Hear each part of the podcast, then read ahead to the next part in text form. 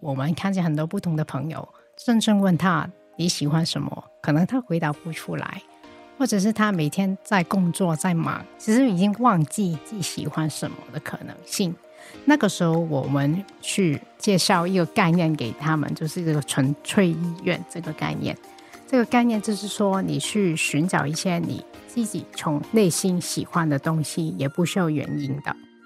我们在工作坊里面可以透过一些小游戏去玩，然后去帮助其他人去寻找纯粹意愿这个东西。寻找的过程当中，我们也需要一起去探索，开放自己。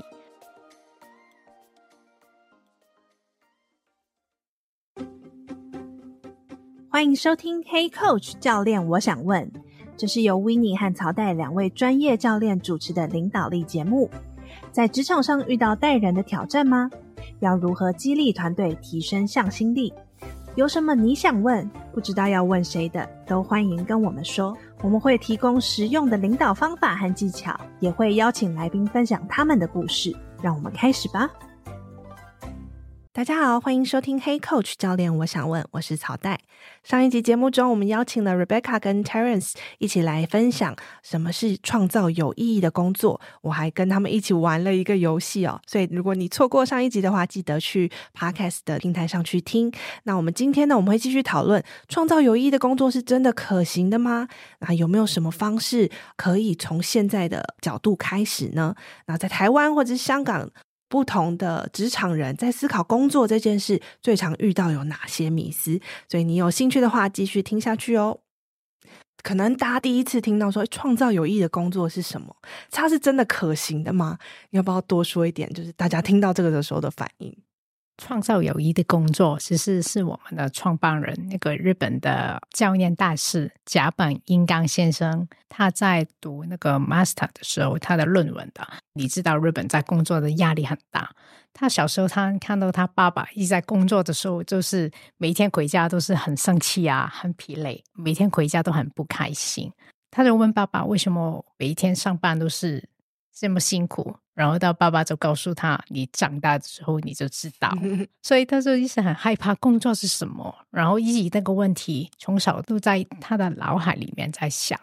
最后呢，他就就在美国读那个论文的时候，他就是想知道工作是不是有可能是有意义的。如果是可以的话，我们怎么怎么创造出来？所以呢，他最后写了一本书，叫做《工作的正义》。其实那本书已经翻译成不同的语言，包括繁体字啊、日文啊、韩文啊。然后这个工作坊也在不同的国家已经举办过，日韩啊、大陆啊、香港啊、台湾啊、新加坡啊。那个工作坊已经举办过几百场，然后有几千人参加过。然后大家听到这边，可能赶快去查《这工作的争议》这本书，是是台湾已经绝版了，是吗？对，它的版权刚刚到期了，所以大家可能。暂时比较困难，可能要去二手书店才能找得到这本书。嗯，大家可能听到这个创造有意义的工作，就会想说：“诶，它是真的可行的吗？”两位都是这个认证教练嘛，所以在这个跟 Hinosan 学习的这个过程中，你觉得最打动你的是什么？你希望透过这样子的工作坊创造什么样子的改变呢？先回答你的问题，它的可行体现在几个方面。第一呢，我们就是看着。那个甲本老师，他的人生里面走过的每一个路，你会看到他真的创造他有益的工作，而且呢，他是在不同的阶段一直在创造新的可能性，把 coaching 带进日本这个地方，建设了一个 coaching 的事业，然后过了十年，他就放下来。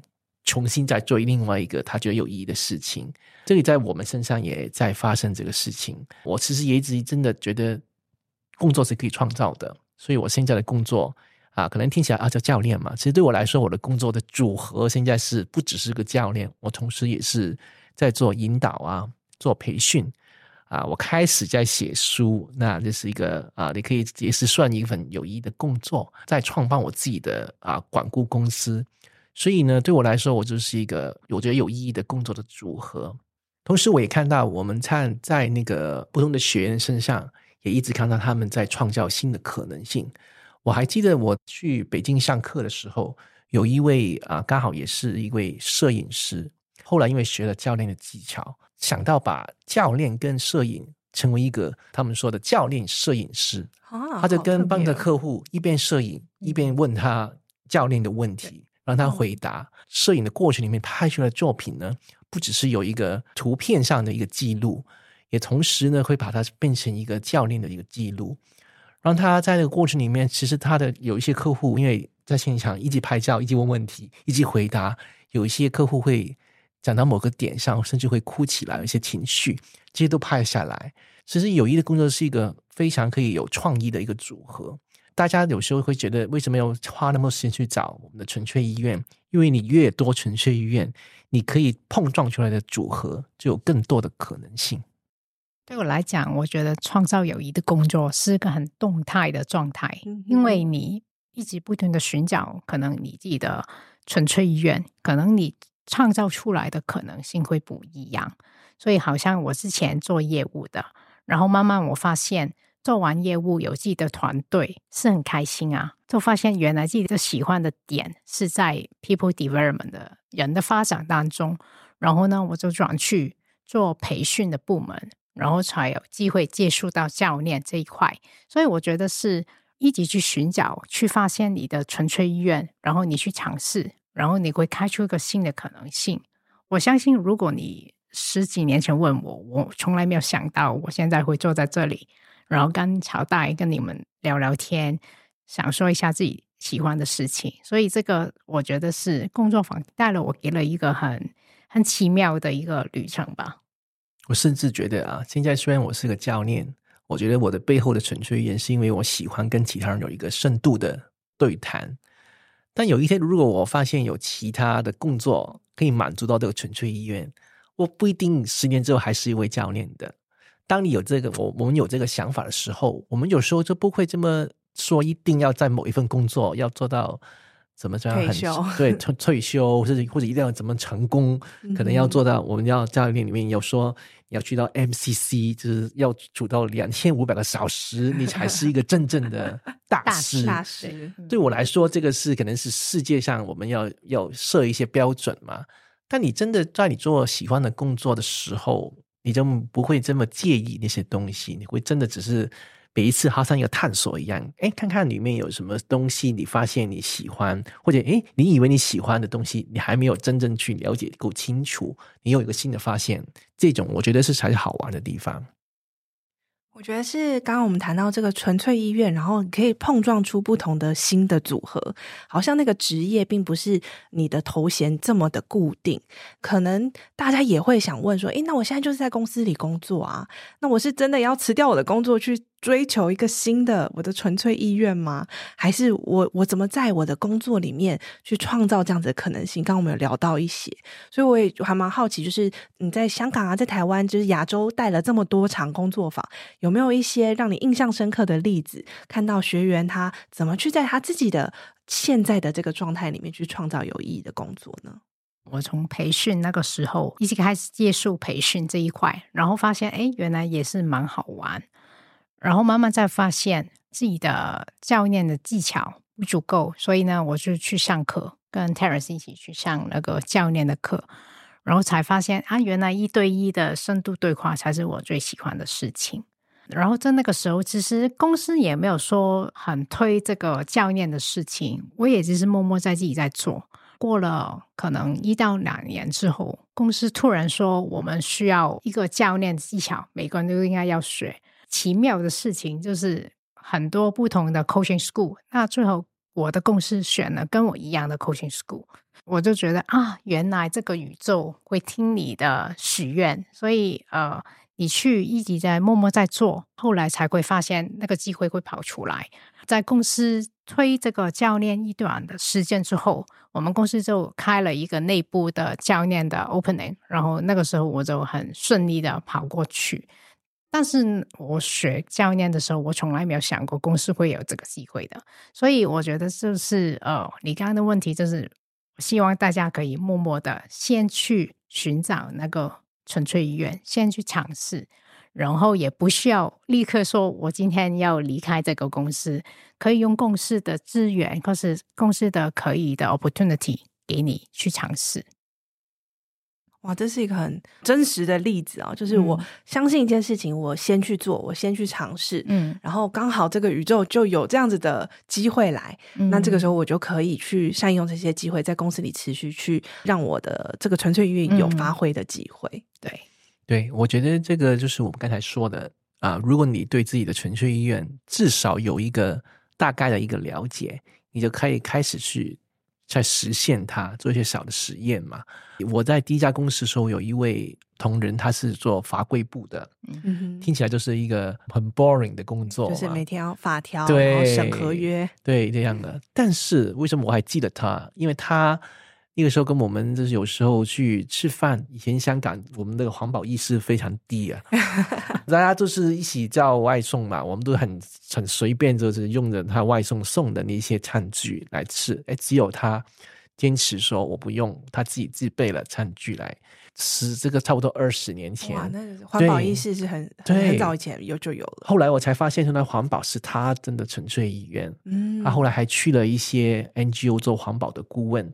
但是这个差不多可能是十到二十年的一个过程，慢慢他就发现这个事情真的他喜欢的，他慢慢就可以去进修，而且在公司里面推动很多啊环保的一些想法。那我觉得这就是有时候啊，我们不需要就是觉得诶，我抓到一个答案，我一定要在那个答案上就是要立刻要实现，就辞职，我们就去干这个事情。当然不是说不可以了，也是可以的，但是要看第一你有多肯定。你这个想法是真的是那么重要，一定要现在去投入你全部的心血去做。第二呢，也要看你你本来的那个是不是准备好了，因为我们说啊，创造有意义的工作，你还是需要有一些技巧能力的嘛。那些方面你准备好了吗？这也是要去问自己的问题了。刚刚谈到那个创造有意义的工作是一个动态的过程，可以持续的去探索、去实验，然后去验证之后，诶，如果这个试了你觉得还好，那就试试看下一个，嗯、总是会有机会去找到可以发挥你纯粹意愿这个地方。对对对。那我想说，你们在台湾啊、香港就带领了这么多工作坊，观察到目前的这个职场人或者来参加的人，他们在思考工作这件事情最常见的迷思是什么？有没有看到什么区域啊，或者是世代的一些差异呢？有没有这个过程中的啊哈 moment 可以跟我们分享一下？我看到很多人的迷思还是呃钱那一方面，就是我怎么可以谋生？我真的很喜欢我做的事情。但这个不能谋生，嗯，这个其实也是一个对工作的一个想法了。如果你真的很喜欢做那个事情，其实你会坚持一起做，然后你的能力会提升。就其实你会可以找到机会，有一些人会知道啊，那个事情可能是某某人是很厉害的，所以最后也是可以连到钱那个问题。所以可能我们每一个人最大的心魔，在这个创造友谊的过程当中，就是怎么维生这方面。嗯、另外一个我看到的迷失，就是很多人都觉得有一个很坚定的答案才可以行动。嗯，常常他们会跑来问说：“我这个是真的是我的纯粹意愿吗？有什么 criteria？” 其实真的没有一个答案，而且其实随着你的年纪啊，或者是你面对的一些情境，那个纯粹意愿是会改变的。只有你自己才知道那个答案。我们在不同的年龄层也做过工作坊。本来呢，我们有一个假设，就觉得啊，这一套想法可能在比较年轻的。可能大学刚刚快毕业的人，应该会容最容易去觉得很受用的。后来发现也不一定哦。曾经在大学生里面做过一场，他们当然有一些发现，但他们同时也的确真正在社会工作过，可能眼前真的有很先去谋生的一个要求，或者呢，他们对于工作其实还没有一个很深刻的体会，反而我们去在另外一些可能相对有比较多工作经验的群组里面做的时候呢。我觉得大家对于工作的确那个体会比较深，而且觉得都因为工作啊，他们觉得要寻找意义的那个动力反而更大一点，所以这个是我们也是有点出乎我们本来的意料之外的。对，我觉得是很多时候你在工作里面的体会，看到说我喜欢什么，不喜欢什么，然后或者是常常会午夜梦回，提醒自己说，为什么我现在没有那么快乐？到底原因是什么？好、嗯，才会更有动力去看看，说我能不能去创造。有心中有那个渴望是是好的，因为很多时候可能因为谋生这件事情，它会变成我的一把尺，这件很想做的事情，可是它不一定会成功，它可能会让我呃没有办法有稳定的收入，那我还要做吗？我真的要放弃现在已经有的稳定收入吗？我想这可能也是很多学员呃，或者是你们自己有这样子的体验。那面对这样子的迷失的时候，你通常会提醒他们什么，或者是怎么去引导他们呢？我觉得那个建议还是不要一开始放弃你所有的事情，你真的先尝试。如果你喜欢咖啡，真的喜欢先冲冲咖啡看看。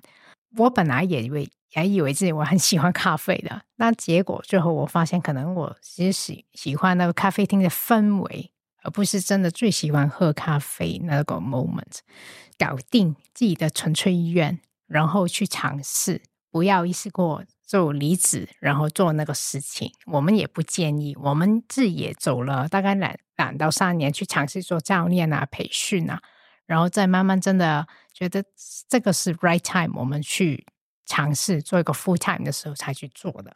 现在不是很流行讲斜杠嘛？对，其实我觉得概念非常好。这个在我们啊、呃、刚刚出来工作的时候没有这个概念啊。我觉得现在都很接受斜杠嘛。如果你对于自己的纯粹意愿啊、呃，还是在探索的过程里面，其实。多一些斜杠，多一些尝试，会比较容易去让你去过渡到你真的最想做的工作。